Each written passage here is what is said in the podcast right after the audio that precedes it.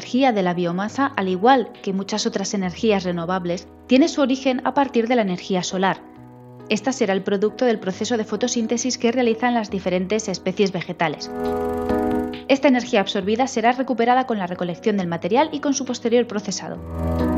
En la actualidad, y a pesar de contar con mayor conocimiento de la materia, se está extendiendo cierta controversia en torno a la biomasa como energía limpia. Para aclarar este conflicto hay que hacer cierta diferenciación del calificativo renovable de otros como limpia, sostenible y sin emisiones.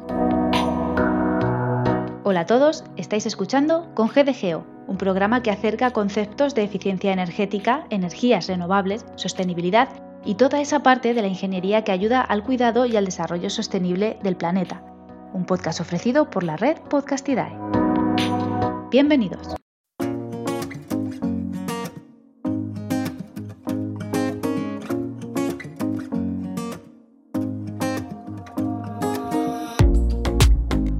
Para hablar de este tema, cuento hoy con la colaboración de Miguel Ángel Rodríguez, malagueño graduado en Ingeniería Química por la Universidad de Málaga, institución en la que cursó máster en la misma especialidad. Actualmente realiza el doctorado en el grupo TERMA, Tecnología de Residuos y del Medio Ambiente, también en la Universidad de Málaga. Investiga sobre catálisis, en concreto un proceso que se denomina Fischer-Tropsch y que puede ser una alternativa al petróleo para producir hidrocarburos de diferentes tipos. Sus hobbies, prácticamente todo lo relacionado con la naturaleza. Caminar, correr, coger la bici e incluso algo de montañismo. Miguel Ángel está aquí por ser uno de los interesantes perfiles que tenemos la suerte de encontrar en Internet.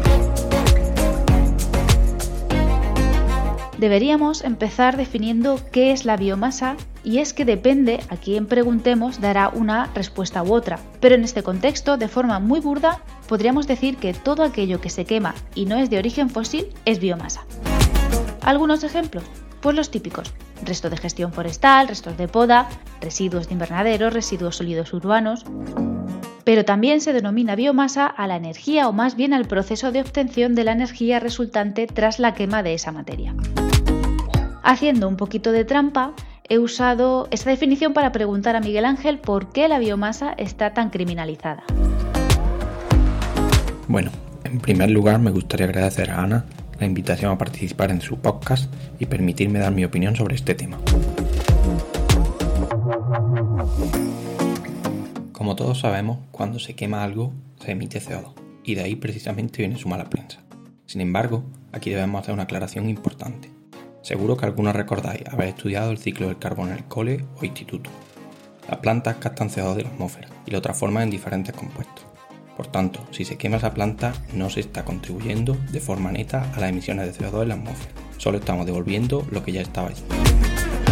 Esto fue así hasta la revolución industrial. La principal fuente de energía era la quema de madera, y se puede ver en los registros históricos que no hubo aumento de CO2. Sin embargo, cuando se empezaron a usar los combustibles fósiles, sí que empezó a aumentar la concentración de CO2 en la atmósfera porque el carbón primero, petróleo después y últimamente también gas natural son grandes depósitos de carbono fósil que al quemarlo se emite ese CO2 a la atmósfera. Quizá ahora algunos también pensaréis que el CO2 no es lo único que se emite, y es cierto, también hay partículas, óxido de nitrógeno, óxido de azufre, pero todas esas emisiones en plantas industriales están controladas y hay procesos para reducirlos y eliminarlos. De todas formas, no podemos tener una visión 100% occidental de este tema. Hay muchos países en los que la gente vive, se calienta, cocina y hacen ese tipo de actividades cotidianas exclusivamente con la quema de madera. Así que no criminalicemos por ello todo lo que encierra la biomasa. Pero ¿de qué hablamos realmente cuando hablamos de biomasa? Conversando con Miguel Ángel nos detenemos un poco más en el concepto y sus usos. No es solo que el uso de la biomasa no contribuye de forma neta a las emisiones de CO2, es que el decir hay que dejar de usar biomasa puede ser muy contraproducente. Y me explico mejor. Seguro que muchos, cuando he dicho biomasa, habéis pensado en quemar leña, tala de árboles, pero es solo una pequeñísima parte, que además habría que usar con mucho cuidado, puesto que no hay que ponerse a deforestar cuando hablamos de biomasa habría que pensar de forma mucho más amplia y fundamentalmente en residuos de muchas actividades humanas, como la gestión forestal, industria alimentaria, agricultura, ganadería. Vamos a dar algunos datos. En Andalucía, que es lo que mejor conozco porque vivo ahí, hay un potencial de biomasa residual de unos 20 millones de toneladas anualmente. Dicho de otro modo, energéticamente eso equivale a casi 4 millones de toneladas de petróleo. Y repito, son de residuos. Y ahí está la clave, hay que gestionarlo. Si no se hacen, pueden tener un impacto mucho más negativo que si se gestionan. Desglosemos un poco estos residuos. La mayor parte son residuos agrícolas, de invernadero, poda de árboles como el olivo. Otra gran cantidad de residuos son industriales, de maderera, huesos de fruta, pero también hay residuos urbanos, la basura que generamos a diario, los restos de aguas residuales. El problema es que si no se tratan estos residuos van a acabar descomponiéndose de una forma u otra y van a acabar generando emisiones que en algunos casos son peor que el CO2, como por ejemplo el metano.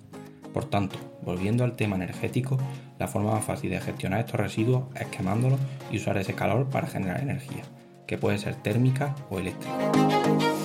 Creo que ya vamos viendo un poco por qué no hay que demonizar el uso de biomasa con fines energéticos. Pero no nos vamos a quedar ahí, nos adentramos en algunos casos concretos. ¿Os habéis preguntado alguna vez dónde va el agua que se traga el desagüe? Algunos seguro que sí, pero quizá no sepáis la respuesta. Miguel Ángel nos saca de dudas. Lo cierto es que va, o debería ir, a unas grandes plantas que se denominan Estación de Depuración de Agua Residual, EDAR. Ahí lo que se hace es retirar la materia sólida y disuelta que provoca un impacto negativo en el medio ambiente. Tras diferentes procesos que no vamos a profundizar aquí, acaba generándose metano. Es mejor quemarlo que emitirlo, así que ¿por qué no aprovechar para recuperar esa energía? Un caso similar pueden ser los residuos sólidos urbanos, la basura. Parte importante de ella acaba en vertederos, enterrada bajo tierra, pero en este proceso se libera también metano, que hay que capturar y no emitir. Así que volvemos a lo mismo, mejor quemar. Y ya puesto, otra solución puede ser quemar directamente todos los residuos en plantas térmicas y generar energía. De esta forma se puede reducir un poco más el impacto, ya que no hay que buscar localizaciones para vertederos y modificar enormemente el paisaje. Otro ejemplo muy ilustrativo son las plantas que producen papel. Seguro que el papel se saca de la madera, pero no es lo único que hay en ella. De hecho, está compuesta de tres componentes principalmente. Celulosa, que es realmente el papel, hemicelulosa y lignina. Estos últimos suelen ser un subproducto de la producción de papel y lo que se hace con ellos es quemarlos con dos fines. Por un lado, recuperar energía, que si está bien optimizado el proceso puede ser incluso más que la que se necesita en toda la planta. Y por otro, recuperar una serie de reactivos que se reutilizan en el proceso de obtención de papel. Si dejamos de quemar esa mezcla, ¿qué hacemos con ella? Realmente es una corriente muy contaminante y difícil de degradar, por lo que su impacto sería mucho mayor que quemarlo. Podríamos seguir enumerando procesos, pero con casi todos llegaríamos a la misma conclusión. Así que vamos a aprovechar también para dar espacio a otras alternativas de posibles salidas para la biomasa. Y por último, quería aprovechar, ya que Ana me ha dado este altavoz, para decir que es muy importante que esos residuos se gestionen de forma adecuada, pero es que podemos aprovecharlos también para producir otros productos de alto valor añadido. Os invito a buscar la investigación de Mariluz Cádiz, arroba de Pocholate en Twitter ella coge residuos alimentarios como las cáscaras de frutas para extraer compuestos activos en farmacias o cosméticos. Esto claramente es un ejemplo de economía circular, buscando ese camino de cero residuos. Otro ejemplo son las biorefinerías, que consisten en, mediante diferentes procesos, obtener lo mismo que se genera en una refinería convencional de petróleo, pero partiendo de biomasa. Aquí volveríamos a cerrar el círculo. Se coge un residuo y se generan productos de alto valor añadido, que, volviendo al tema principal, pueden ser biocombustibles, de incluso mejor calidad que los que se extraen del petróleo. Con estas preguntas espero haber dado una idea general que el uso de biomasa residual, no quemar bosque, con fines energéticos, no solo no es que no sea malo, sino que es necesario para no generar más problemas. Y además que en el futuro quizá podamos sustituir las refinerías de petróleo por otras de menor impacto que usen residuos. Y de nuevo me gustaría agradecer a Ana su invitación a participar en su podcast. Del blog al blog con GDGeo. El espacio de hoy en la sección del blog al blog nos trae no un texto, sino el blog entero. Al igual que se animó a coger el micro, a Miguel Ángel también le atrae mucho darle a la tecla y tras un interesante curso de divulgación científica que hizo, se lanzó a abrir su propio portal. Así, al colaborador de hoy le encontraréis tras Divulgación de Ingeniería Química, en la web www.divulgaiq.wordpress.com.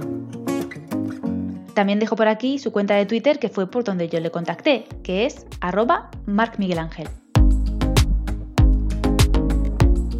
Antes de la despedida, como siempre, el agradecimiento a la web trabajamediamente.com, padrino de este podcast y una importante referencia de la búsqueda de empleo en el sector ambiental. Un nuevo episodio vendrá dentro de dos lunes y mientras eso llega nos leemos en redes tras la etiqueta con GDGeo, en el blog del mismo nombre y con los contactos que encontraréis en la web podcastidae.com barra con. Usen bien las herramientas que para eso se diseñaron. Hasta pronto.